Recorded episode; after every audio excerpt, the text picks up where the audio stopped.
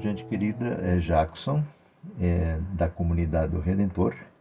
Quero compartilhar ainda algo a respeito do penúltimo capítulo da Bíblia, Apocalipse 21.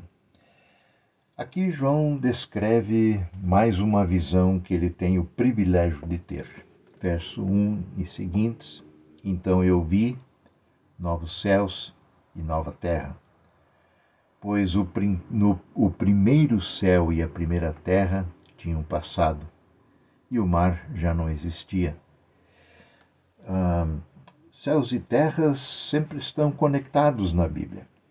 Muitas vezes há referências, inclusive a respeito de que Deus faria novas todas as coisas e também do novo céu e nova terra, que já vem sendo prometido desde o Antigo Testamento.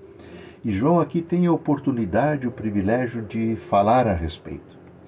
Nós muitas vezes temos dificuldade em conectar essas duas realidades, porque ou então nós assumimos uma postura materialista e reduzimos tudo à matéria, eliminando o espírito, eliminando as coisas do alto, eliminando o céu da nossa vida, ou então também corremos o perigo, igualmente sério, de é, que afeta a, as pessoas é, que vivem pela fé, mas que menosprezam a matéria, menosprezam a terra na qual foram colocadas e passam a sonhar tão somente com um mundo imaterial de ideias e fantasias, é, andando com a cabeça nas nuvens, por assim dizer, literalmente.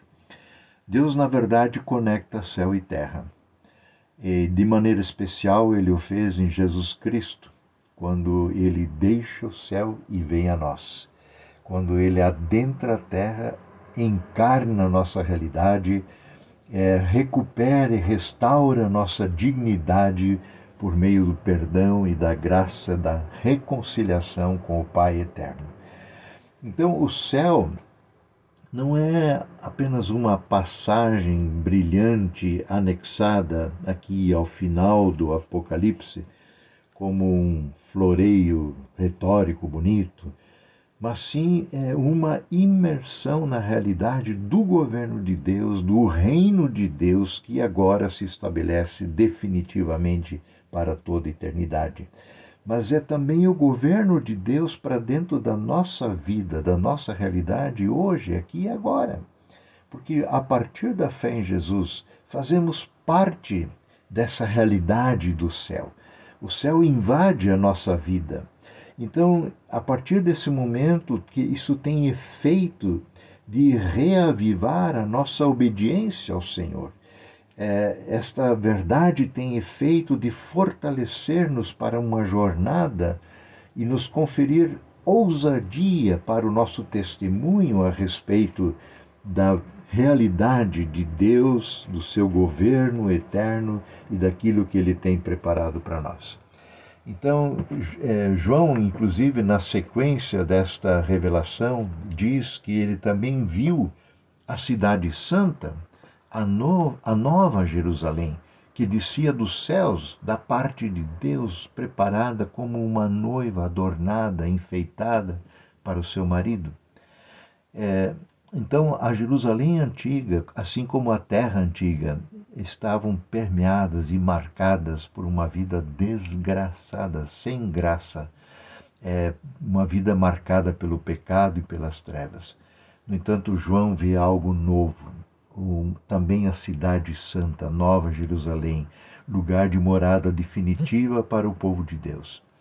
Este, sim, João esclarece aqui na sua visão de que é o lugar de Deus, de estarmos com Deus para toda a eternidade. É como ele diz no verso 3. Ouvi então uma forte voz que vinha do céu, do trono, e dizia: Agora o tabernáculo de Deus, a tenda de Deus, o lugar da moradia de Deus, está com os homens, com as pessoas, com os quais ele viverá. Estará ali presente. Eles serão o seu povo, e o próprio Deus estará com eles e será o seu Deus por toda a eternidade. E o verso 4 é sensacional e com ele eu quero encerrar ele enxugará dos seus olhos toda lágrima. Não haverá mais morte, nem tristeza, nem choro, nem dor, porque a antiga ordem já passou. E como o Senhor mesmo diz, estou fazendo novas todas as coisas. Isto é maravilhoso. E ele manda escrever isso porque essas palavras são verdadeiras e dignas de confiança.